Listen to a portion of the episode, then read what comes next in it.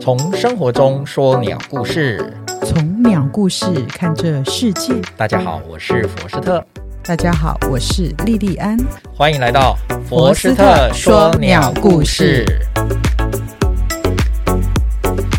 嗨，佛斯特啊， Hello，莉莉安。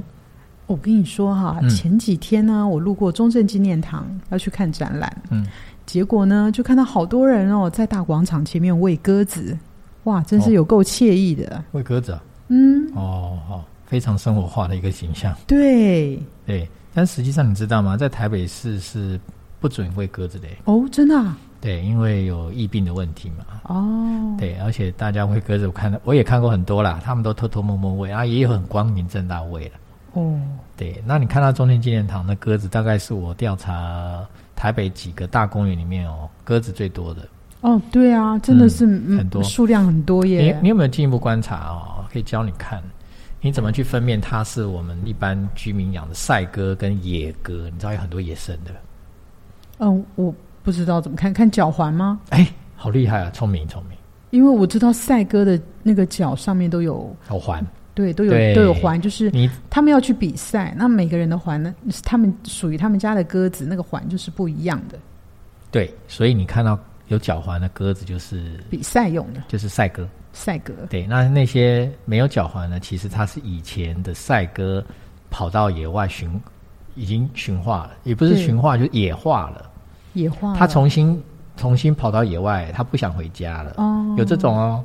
结果呢，它就一代接一代就在外面生儿育女，就变成所以野鸽，所以它的后代就没有脚环。。对但是它长得又是跟赛鸽是一模一样，哦所以就变野鸽了。这样哦、嗯所以你只要看到有有哦还是有脚环跟没脚环都会混在一起。嗯，其实你知道啊，我们我们今天好就来跟大家讲讲这些鸽子好了。好，这些鸽子啊，实际上跟人类非常关系密切，又很亲近，有很多人养。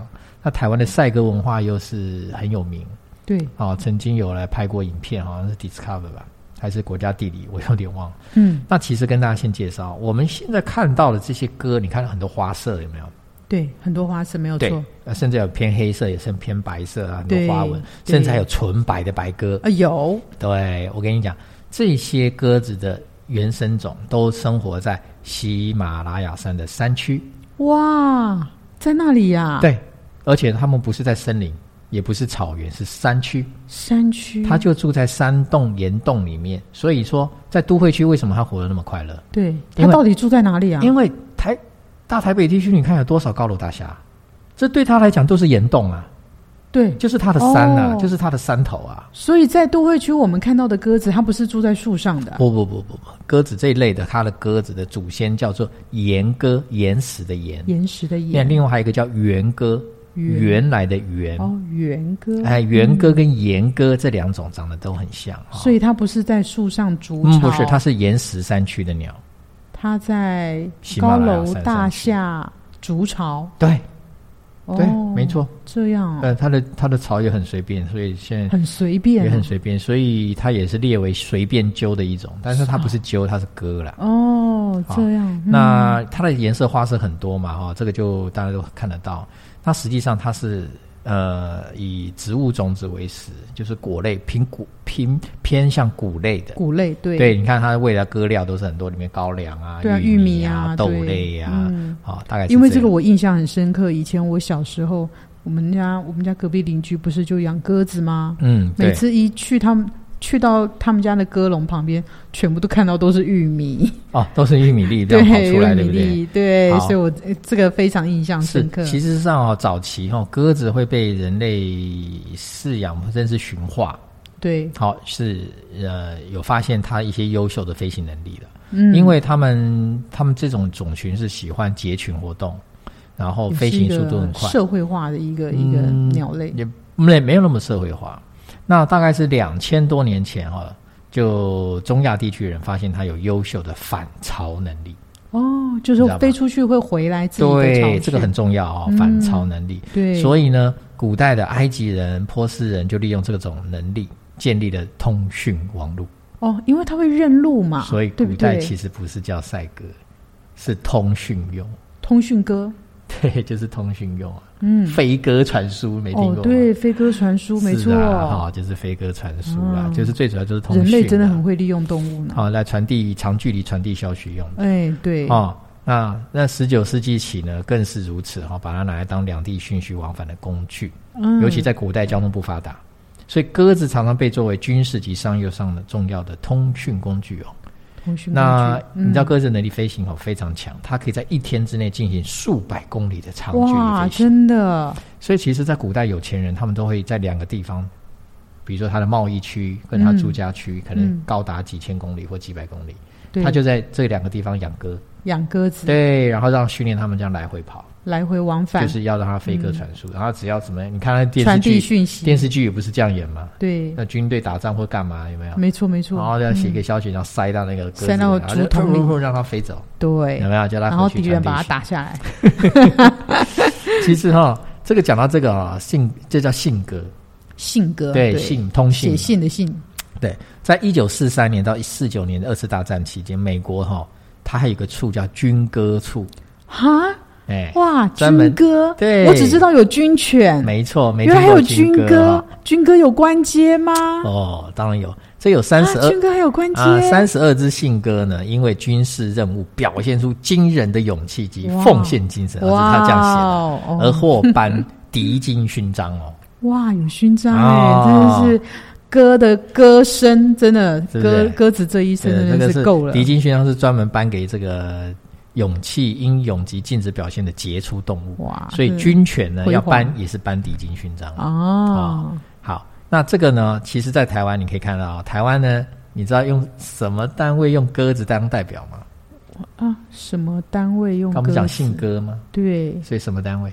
哎、我想不出来，怎么会信呢？通信？通信信啊，信件是谁在送？那就是邮局吗？邮政单位吗？邮政单位它的代表就是鸽啊，对，没有错。我现在想起来了，那个邮局呢，它有那个嗯，寄寄那个包裹的那个、嗯那个东西，它都会嗯让我们去买它的纸箱，上面就是鸽。纸箱上面就是歌，嗯没有错他，还想起来了，他还发行了在二零二一年发行叫蒙哥的一卡通金融卡，金融卡上都是蒙哥、蒙啊哦，萌萌哒。萌萌哒 哦 OK，这样了解了这个我哈，还这真就是不知信道鸽啊。嗯，那实际上哈，他他的祖先是元歌是哦，元歌、元歌和严歌。那他呢，实际上现在呢，嘉歌重新野化，又成为野歌，哦，是这样，所以这样了解了哈。嗯所以这边从这边开始看，有考古证据显示哦，古代的巴比伦地区的苏美人有听过苏美哈，人苏有美人是最早驯化鸽子的，哦，苏美人真聪明，可是实际上早期驯化不是为了要通信哦，那是为了什么呢？食用啊，拿来吃啊！呀吃。你小时候有没有吃过？哎，有哎，说到这个，我你突然让我想起来，嗯每次到了冬天，我们的爸爸就会。呃，去买鸽子来煮来吃，我都不知道为什么每年都是冬天要吃、哎，你知道那鸽子哪里来的吗？我知道跟我们邻居买的，嗯，邻居是干嘛？怎么会有鸽子？邻居在养鸽子啊。他养鸽子干嘛？我不知道， 我们邻居养鸽子是赛鸽吗？哦对，我们吃的是赛鸽啊，是的。那他要拿来比赛，为什么要卖我们？他明明知道我们要拿来吃的，他怎么可以这样？所以我才要问，所以我才要告诉你为什么啊？哦，为什么呢？因为那是失败的鸽子。哦，这样子啊，对台湾的赛制，哦我们我们当然后面会再提到哈，原来失败的鸽子下场就是如此。很惨。那个我后面还会再提到台湾的赛鸽文化，我先先简单带到台湾的赛鸽文化里面呢，鸽子一生只比赛一次，一次啊，对，跟欧洲不一样，台湾赛鸽只比赛一次会，不会太那少了？对，就只只培养，就是他出生培养他他他赛鸽训练，对，他只能参加参赛一次，一生只能参对，加参加一次次，。那一次完，不管是怎么样，下场嗯大部分都很惨，因为冠军没几个嘛，前进前十名都没几个。嗯，所以大部分呢，那他只要回到巢，那他当然就不不具冠军相啊，或者是不具种鸽的那个培育，嗯，那他就沦为盘中孙，就卖掉。这啊样、哦、对，所以他我们吃的都是他淘汰的赛鸽，哦，这样理解了吗？好，那所以他最早主要是食用，并且当做什么献给神的祭品，献给神明对，祭祀用哎的。对对对，所以嗯所以在后来才到了希腊及古罗马时代，才有驯化鸽子的这个记载。嗯好、是这样。那经过我们现在各地培养饲养的这个鸽子哦，有很多种了。它不止性鸽、赛鸽哈，经过长期的培育给筛选了，发展出形态各异的鸽子，超过三百种以上的品种那么多啊，用的嘛哈。嗯还有玩赏鸽，有玩竞赏对的，竞翔，它就是叫赛鸽，对台湾叫竞翔，对，竞争飞竞翔争的竞，嗯啊，军用鸽、实验鸽嗯，啊。那实际上玩赏鸽的种类就非常多，玩赏的，玩赏的嗯就就是是把它漂亮用的，，对，非常漂亮。嗯，哦，什么球胸鸽啊、冠羽鸽什么鸽对对很多对种，嗯很漂亮的哦，就是就是拿来观赏观的赏。用的，好，那所以呢，实际上可以按照不同区分成三大类，就是肉用、通信、观赏嗯哦，就是这样。好，那实际上哈、就是因为这种人工选择导致的这种叫做性状分化哦，非对常的发发展的非常多哈、哦。嗯达尔文在《物种原始》的书中的第一前面几章就讨论家鸽的人择机制。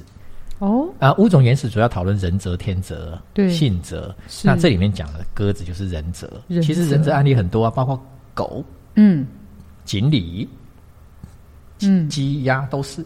但是哦他专门讲鸽啊、哦，很多人都听过物种原始，大概应该会去看的人不多啦。嗯啊、那里面可以去翻翻看，有兴趣，里面就是在讲鸽子。好，好、它是怎么人工培育的？啊，那现在其实你也知道哦，刚刚不是讲中正纪念堂里面的鸽吗？对，其实很多鸽子已经成为人类城市都会中的永久居民。永久居民，对，你看 电影、他已电经视，拿下了永久居留权， 你看电视、电影里面不是很多嘛？在欧洲很多，很对浪漫，然后是鸽啊子在那没有边飞，怎错啊么样？尤其是群群体齐飞的时候，然后更是拍照的一个重点。嗯所以你知道、哦，这个哈、数世界上数量最多的野生鸟类哈、野嗯鸽哦，野哥它已经算其中之一了。哦，欧洲地区哈、就有一千七百万到两千八百万只野鸽，哦，那还有蛮多的，对，那欧洲有些广场就是因为鸽子大量聚集而知名的，他们会跟游客互动亲密啊，甚至他们会卖饲料嘛，跟对就是拍照。你刚刚讲的对，拍照啊，，这些有像是伦敦的特拉法加广场、嗯，阿姆斯特丹有没有、嗯大坝对广场、是雪梨马丁广场有啊、威尼斯有没有对圣马可广场？对的，这些都是电影里面会出现的。是啊，然后但是你把要那个饲料放在手上，鸽子来吃，你但看但是拍你起想来想多看、啊，美刚，刚讲那么多几千万只有没有？对啊，它实际上哈、对，就是像你这样吃的多，然后拉的也多，哦，拉的多，所以这嗯些广场的鸽子造成不少粪便污染的问题。哇哦，那你要知道，欧洲有很多历史文化古迹、雕像没什错么的没，错，他们是每年哦，政府要花很多的钱去经费维护这些雕像，就是要去洗刷鸽粪便。啊，鸽子大便在那个雕像上面，你你应该而有且，都嗯是古你迹，想想看，那要是鸟掉鸟粪掉到你的车子、你的衣服，对你多难清！你没有要是不错马上清，对，要马上清那那那欸那个那个那个是有酸性物质的、哦。嗯，对不对？它会腐蚀哦。而且空气中会有污染吧？对，所以现在欧洲哈、已经有不少广场开始既要设了那个禁止喂鸽哦，禁止喂鸽警告牌哦哦，可有是成效吗？啊。你看台湾有没有成效？好像 没有。你那刚欧刚都说了，光明正大的嘿喂，偷 对偷啊摸摸的那喂。欧洲欧洲我是不知道，毕竟我没有去看过啦。 哦，我不知道，我不敢讲哦嗯，。好，哎、对，那刚刚有提到嘛，台湾的野外的鸽子呢，都是饲养的赛鸽所逃逸的对，啊、这个大家一定要了解这一点哈、所以我们现在、哦所以赛鸽可能就是被训练的啊，我的已经精疲力尽了，我不想再被豢养了，我就逃走。 这可以把它拍成一部卡通。哦，呃，子飞鸽、焉知鸽之事， 真的哈，我也不知道。那但是呢，这个可以看得到，其实呢鸽子在我们的各大公园不不虞匮乏的食物。嗯，对，嗯，所以它的没错数量呢，我们的观察是，因为人类太有爱心了，嗯对嗯越来越喜欢多喂食，嗯，越来越多。因为喂食也是一种乐趣。对，好，那既然讲到这里哈、刚刚讲了这人畜互动嘛，对啊，那我们在这个呃之前有讲到这个呃一些疾病的问题，嗯，对，对没错，啊传染鸟的病哎问，题，还有鸽子也，是哦，鸽子实际上哈、哦，这些它不是住高楼大厦嘛？嗯，那我们的高楼大厦有个地方也很爱，叫做冷气。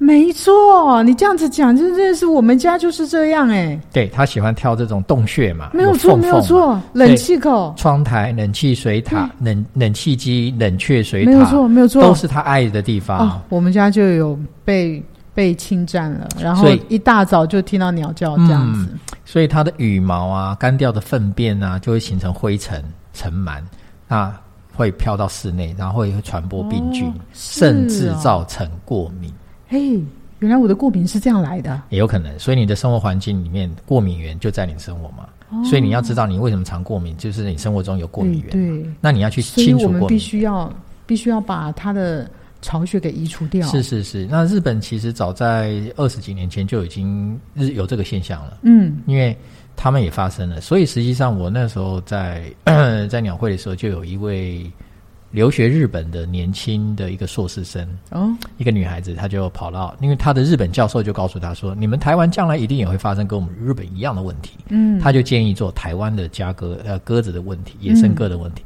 她就跑来鸟会来找我要一些资料， 然后是这样的，就曾经有应该是有这篇 paper，但是我到目前为止还没有看过。可是我觉得，嗯，这这些鸽子哈、侵入冷气口这件事情，应该是蛮泛滥了。是，，所以我必须在这边跟大家提醒哦。所以呢，你家要是冷气或是你们家住地房有鸽子入侵，一定要小心嗯，哦，因为它一个它们的数量庞大，第二对个它们喜欢成群，第三像没错像我家阳台，我家对面附近就有人养赛鸽，他们就喜欢哦跑到我们家的、我们这栋大楼的的十几楼左右的高度，在那边停栖，每天也是咕咕叫，然后然后很多粪便会在我们的阳台。而且在繁殖，对，那我每年我每天大概固定一段时间，我都要去洗刷洗刷，甚至是趁着下大雨来洗刷洗刷。然后到底呢有，什么办法我可跟你以讲啊阻止呢？对鸽子这个是另外的话题，先讲它可能会感染什么？嗯，它会感染日本，就是会感染脑炎，脑炎好对，可鸽子怕会。感染脑炎，还有隐球菌。隐球隐球菌是一隐种球霉菌菌，霉菌，对，嗯它会经鸽粪传染给人类，症状类似感冒、发高烧。哦，那曾经有一个案例，七岁的幼童嗯，感染隐球菌，结果呢结果呢？被截肢。截肢这么严重，很严重，就是残废嗯天了。哪！然后呢，有二零零一年有个六十岁居民引发脑膜炎、中风、昏迷，哇，这个死亡率高达五十以上哦，五我十天啊，这个真的要重视哎。对，实际上不止住家啦，很多大学都有很多鸽子的问题、哦哎对对对，所以这个因为说真的，我们家真的就是有，对，所以有很多的社区，我以前就常常接到电话去希望我们来做这个鸽子的防治嘛，嗯，所以需要装一些尖刺。其实各位，你只要想了一个哦办法，尖刺对啊，就是想办法让鸽子不要停栖。嗯，如何做，那你就想办法怎么做，这样子，哦这样，不要让它停在阳台。贴图钉呃，各种，呃我曾经想过是装风车，哦，装风车对，简单的风车，嗯把它放嗯安在安在那边，然后嗯哦风一吹就会转动转动转动，然后让它第一个让它不会有停气的空间，第二个让风车转动让它干扰，嗯嗯，啊，这点要小心，因为这个鸽子的确数量太多了哦，会有一些传染病。那它实际上讲到这个哈、当然还有讲到、哦，它还有一些文化上的意涵。这个文化上，文化对对对，文化上也是最近才形成的。好，比如说刚刚不是讲吗？邮局它是信鸽，信鸽哎，对对，邮局的代表。嘿，其实还有一个单位也是用鸽子当啊，做代还有一表。个单位，想一下，嗯，这个是什么单位呢？你可以透露稍微给我一点哦，它在它的帽徽上都有它的、帽呃徽，都有它的那只鸟，哎，哦，帽徽，让我想对啊想哦，嗯，哦，我知道了，嗯。警察，啊，bingo，警察，呃，和平鸽嘛，对，因为鸽子代表的是和平嘛，你讲到鸽子就会想到和平，对吧？那个鸽子就是和平使者的象征，是，它没就是一种哦文错，化意涵。所以说啊，台湾警察上的代表图腾就是鸽子，帽徽上有。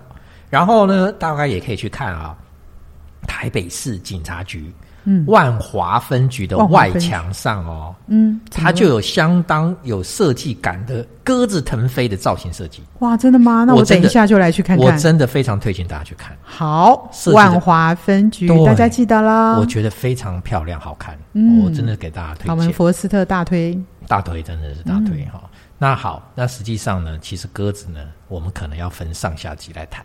哦，好啊，没对问题。因为鸽子的很多拉拉杂杂的文化、生活嗯各个层面，包括赛鸽，它跟我们生活太息息太相关，太多详了嗯尽。哈。所以我们就先分享到这里。好，特别感谢由锦泽创意及大浪剧赞助播出哦，拜拜拜